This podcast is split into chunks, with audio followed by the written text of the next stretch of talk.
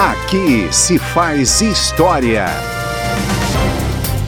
A independência do Brasil completava 154 anos quando, em setembro de 1976, o deputado Peixoto Filho, do MDB do Rio de Janeiro, ocupou a tribuna da Câmara para relembrar passagens históricas que envolveram a atuação dos principais articuladores da emancipação política brasileira. No Rio, nos últimos dias de agosto, haviam chegado notícias de decreto alarmantes, diminuindo ainda mais o poder de Dom Pedro, anulando a convocação do Conselho de Procuradores, só reconhecendo a autoridade de Dom Pedro nas províncias, que quisesse, e abrindo um processo contra todos que tinham agido contra os atos das cortes, começando por José Bonifácio.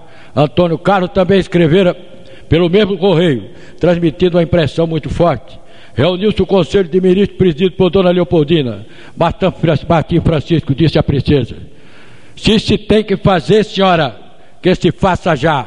Decidem. Dona Leopoldina José Bonifácio escreve a Dom Pedro.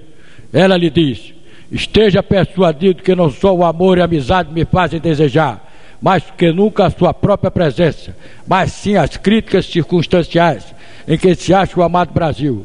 Só a sua presença, muita energia e rigor pode salvá-lo da ruína.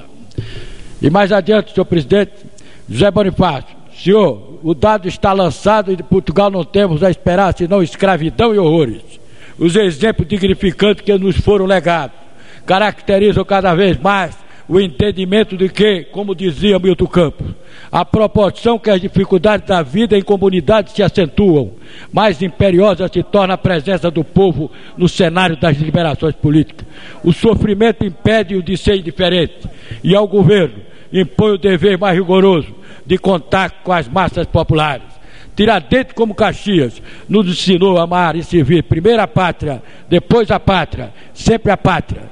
Por isso ocupo esta tribuna para dizer do meu orgulho de ser brasileiro. Viva o Brasil!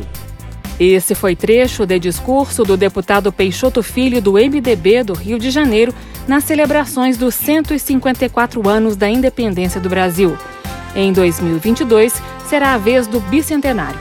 No Aqui se faz história, você acompanha discursos de deputados de todas as vertentes políticas sobre o 7 de setembro. Câmara dos Deputados no bicentenário da independência. Aqui se faz história.